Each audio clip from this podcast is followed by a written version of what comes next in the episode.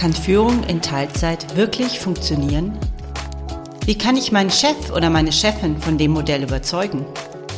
Ich mache ständig Überstunden, obwohl ich eigentlich in Teilzeit führe. Wie kann ich das ändern?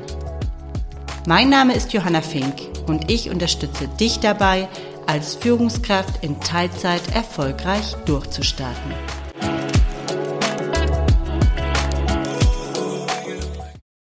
Herzlich willkommen zum Führen in Teilzeit Podcast. Schön, dass du heute wieder zuhörst. Die Folge heute ist für mich so ein bisschen so eine kleine Jubiläumsfolge. Heute nehme ich die 15. Folge auf und den Führen in Teilzeit Podcast gibt es jetzt schon drei Monate, was für mich schon eine ganz schön lange Zeit ist, wo ich mich auch total darüber freue. Und was mir am meisten Spaß gemacht hat, sind die ganzen tollen Leute, die ich in diesen letzten drei Monaten kennenlernen durfte, die ganzen tollen Interviews, die ich führen durfte. Und gleichzeitig macht es mir auch total Freude, über mein Herzensthema Führen in Teilzeit mit euch sprechen zu können. Die Folge heute wird sich um die Key Learnings zum Thema Führen in Teilzeit drehen, die ich so aus meiner eigenen Erfahrung und aus dem, was ich zum, über das Thema gelernt habe in den letzten Jahren, für mich gewonnen habe. Und die möchte ich gerne mit dir teilen, weil ich glaube, dass sie einen ganz wichtigen Punkt berühren, der vielen Teilzeitführungskräften immer wieder Probleme macht. Viele Teilzeitführungskräfte, oder ich sehe immer wieder, dass Teilzeitführungskräfte einfach vor einem Problem stehen und das Problem heißt immer wieder zu viel Arbeit, zu wenig Zeit. Und dieses Problem zu lösen, ist, glaube ich, so eine der Kernthemen beim Thema führenden Teilzeit. Wenn ich das auf Dauer erfolgreich machen will, dann muss ich, muss ich einen Weg finden, wie ich mein Workload so strukturiere, dass es einfach realistisch in meiner Arbeitszeit machbar ist. Denn das meiste, was oder das, was in der Regel erstmal passiert, ist, dass wir versuchen, schneller zu arbeiten, weniger Pausen machen, uns versuchen, noch besser zu organisieren und zu strukturieren. Und das ist hilfreich, das ist auch wichtig, aber damit wirst du das Problem nicht lösen.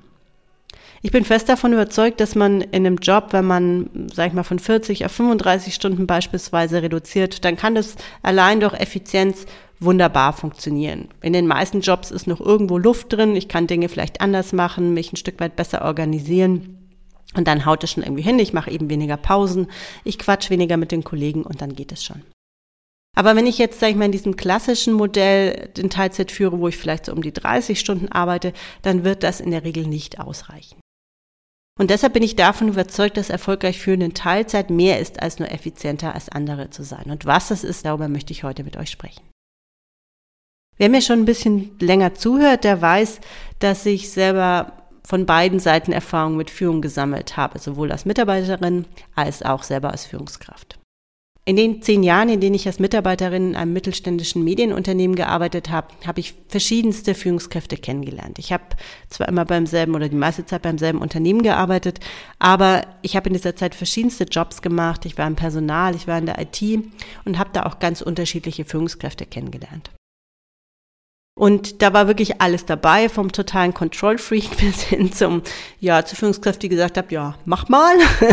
Und äh, ich habe eben erlebt, wie sich diese Führungsstile sowohl auf, auf mich selber auswirken, als auch auf die Teams. Und ich habe gemerkt, so in so einer sehr kontrollierten Struktur kann, bin, performe ich nicht gut und da geht es mir vor allem nicht gut. Da bin ich nicht der Typ dafür, ich fühle mich da eingeschränkt und eingeengt und gleichzeitig fehlt mir das, was ich eigentlich brauche, nämlich jemanden, der mir hilft zu wachsen, der mir dann wirklich weiterhilft, wenn ich Hilfe brauche, mich aber nicht einschränkt, wenn ich eigentlich klarkomme. Und auf der anderen Seite habe ich aber auch erlebt, wie es sich anfühlt, mit einer Führungskraft zu arbeiten, die, naja, sag mal, sich relativ wenig kümmert, die fachlich sicherlich sehr gut ist, aber die sage jetzt mal, das Team einfach so laufen lässt und wenn sich unbedingt sein muss, sich da auch raushält. Ich habe gemerkt, für mich ist das ganz okay, ich komme damit ziemlich gut klar.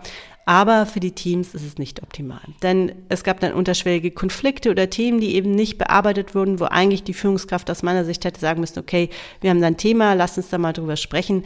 Und das ist eben nicht nie moderiert passiert. Und aus dem Grund hatte ich immer das Gefühl, okay, das fühlt sich auch nicht so wahnsinnig gut an. Und das war sicherlich einer der Gründe oder das waren Mitgründe, dass ich, dass in mir mit der Zeit der Wunsch gewachsen ist, selber in eine Führungsposition zu gehen, um mal zu gucken, wie kann man es denn anders machen. Also ich war da recht, ja, sag ich mal, auch motiviert und optimistisch, haben wir gedacht, so muss ja irgendwie anders gehen, würde ich gerne mal ausprobieren. Als dann das Angebot kam für den wirklich ersten Führungsjob oder für die erste wirkliche Führungsposition, ja, kam, die, kam das Angebot leider zum schlechtesten Zeitpunkt, nämlich ich war gerade mit meiner ersten Tochter schwanger.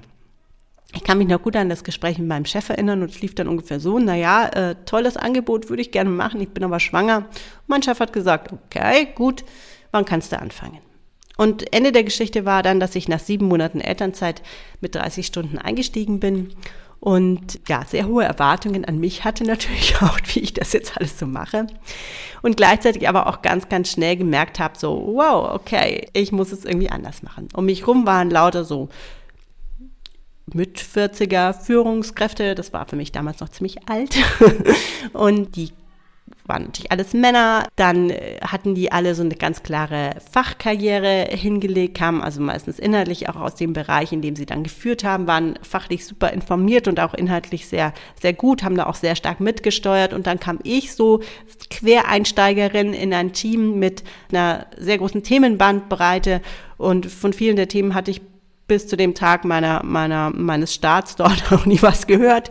Also war ganz anderer Kontext und dann eben noch meine 30 Stunden. Da habe mir irgendwie schon ziemlich schnell gemerkt, okay, also ich muss das irgendwie, muss das irgendwie anders machen. Die, die anderen Führungskräfte hatten, die wussten immer sehr genau, was in ihren Bereichen passiert, haben sehr stark mitgearbeitet, auch in manchen Themen und ähm, haben ja schon sehr stark auch natürlich durch Anwesenheit und Kontrolle geführt. Und beides wusste ich, wird bei mir nicht funktionieren. Und deshalb habe ich mich sehr schnell dafür entschieden, einen anderen Weg zu gehen. Und ich glaube, ich habe meinem Team damals sowas gesagt wie, hey Leute, hört mal zu, ihr seid hier die Fachexperten, ich vertraue auf euch. Und mein Job ist es mal vor allem dafür zu sorgen, dass ihr gut arbeiten könnt. Das war so ein bisschen die Haltung, mit der ich da rangegangen bin und die kam so aus dem Bauch raus. Mir hat damals nie, ich hatte niemanden, den ich fragen konnte und ich habe das einfach mal so gemacht, wie ich gedacht habe, dass das irgendwie funktionieren kann und habe eben versucht, Kontrolle sehr stark erstmal durch einen Vertrauensvorschuss zu ersetzen mit dem Gedanken, okay, ich vertraue dir, dass du deinen Job machst und wenn du ein Problem hast, dann erwarte ich, dass du zu mir kommst und wir gemeinsam einen Weg finden, wie wir es hinbekommen können. Ich habe versucht, sehr klare Strukturen zu erzeugen, in denen, in denen jeder weiß, was habe ich eigentlich zu tun, was sind meine Aufgaben, was ist auch mein Entscheidungs-, mein Tanzbereich sozusagen. Und was tun auch die anderen im Team, weil ich sehr schnell gemerkt habe, in so hierarchischen Organisationen ist oft ein großer Teil der Führungsarbeit so ein ja Koordinations- und Dispatching-Rolle. Und da habe ich eben versucht, das ganze Team in die Lage zu versetzen, da Aufgaben zu übernehmen. Also machen wir ein Beispiel, wenn eben eine Anfrage zu einem Thema reinkam und ich war nicht da, dann wollte ich, dass jeder weiß, okay, wohin muss es denn jetzt? Wer ist denn dafür zuständig? Und kann ich denn jetzt dem Anfragenden insoweit weiterhelfen, dass ich sagen kann, du, sprich doch bitte mal mit dem, dem, der ist da zuständig, nicht zu sagen, Johanna ist nicht da, ich weiß nicht, was ich machen soll. So, also das war so ein bisschen die, die Idee.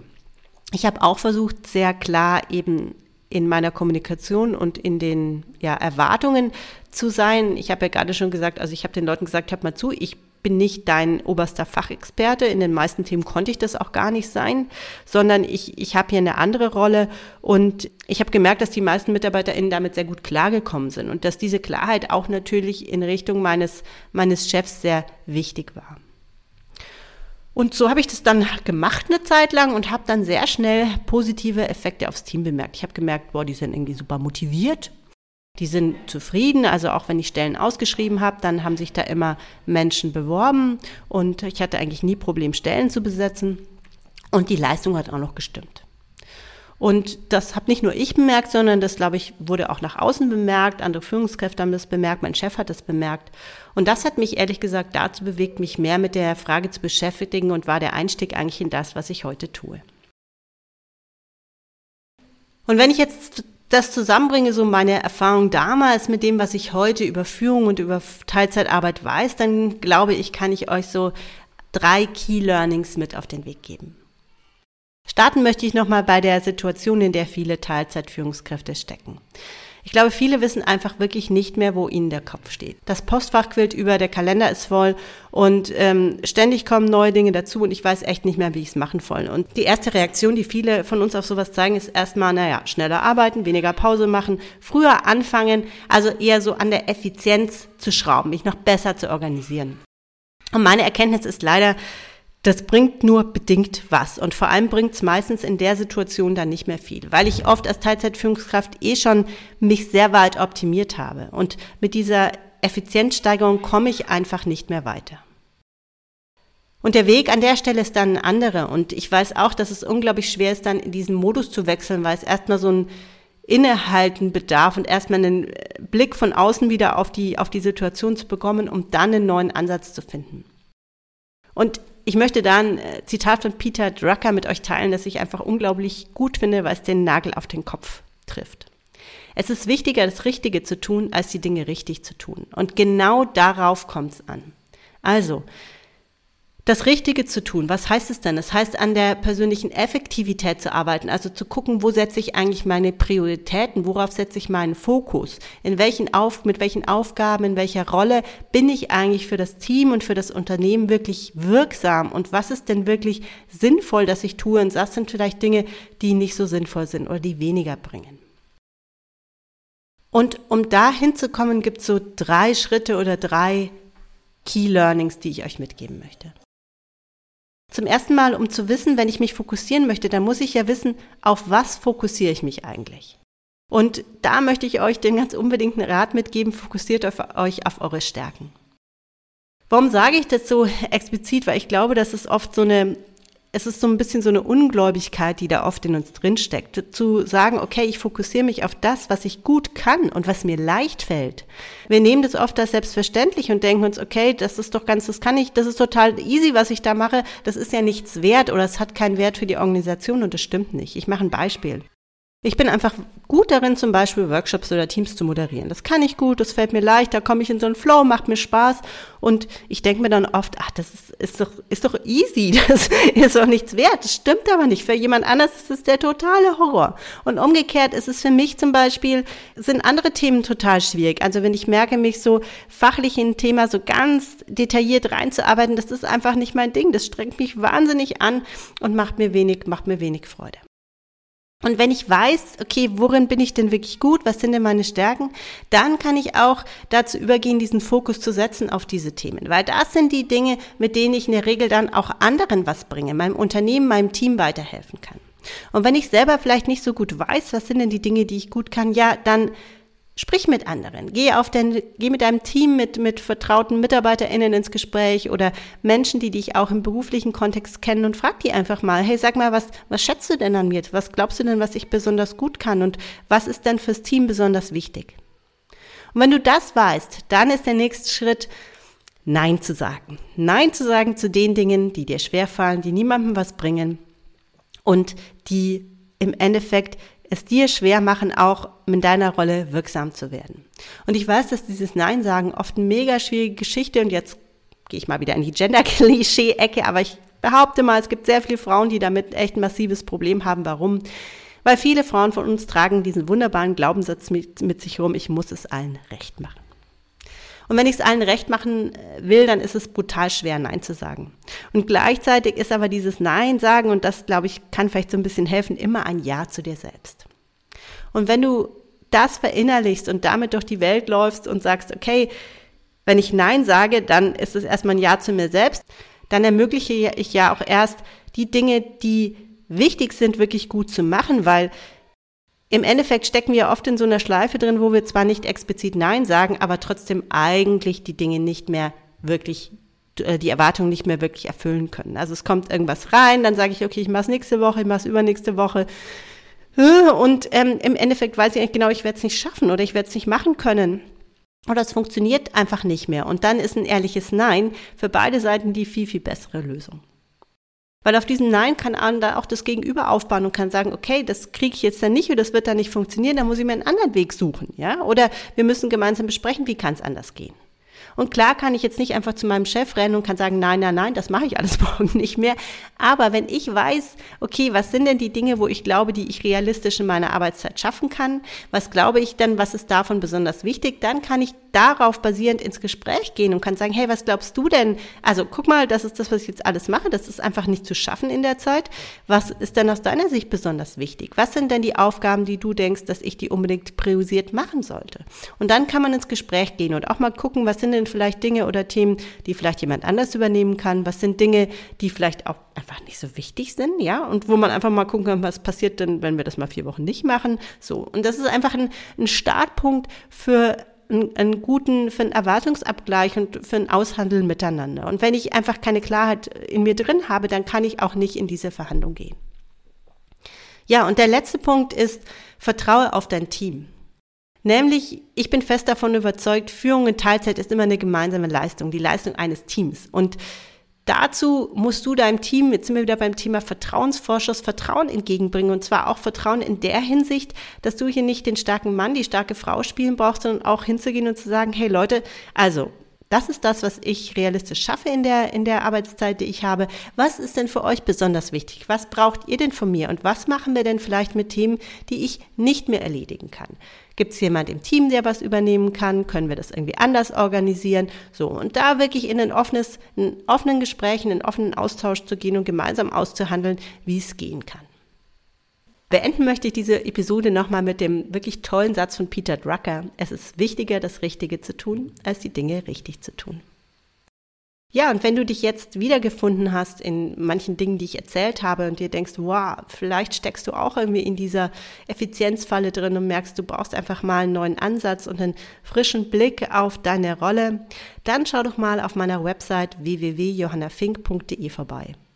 Im Mai startet mein führenden Teilzeitprogramm und da geht es vier Wochen ganz intensiv um dich und deine Rolle als Führungskraft. Schön, dass du heute zugehört hast. Alles Gute und bis bald.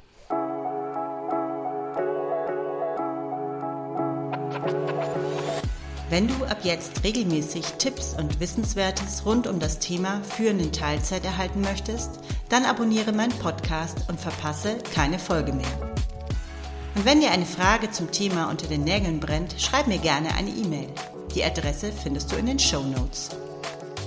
Mein Name ist Johanna Fink und ich unterstütze dich dabei, als Führungskraft in Teilzeit erfolgreich durchzustarten.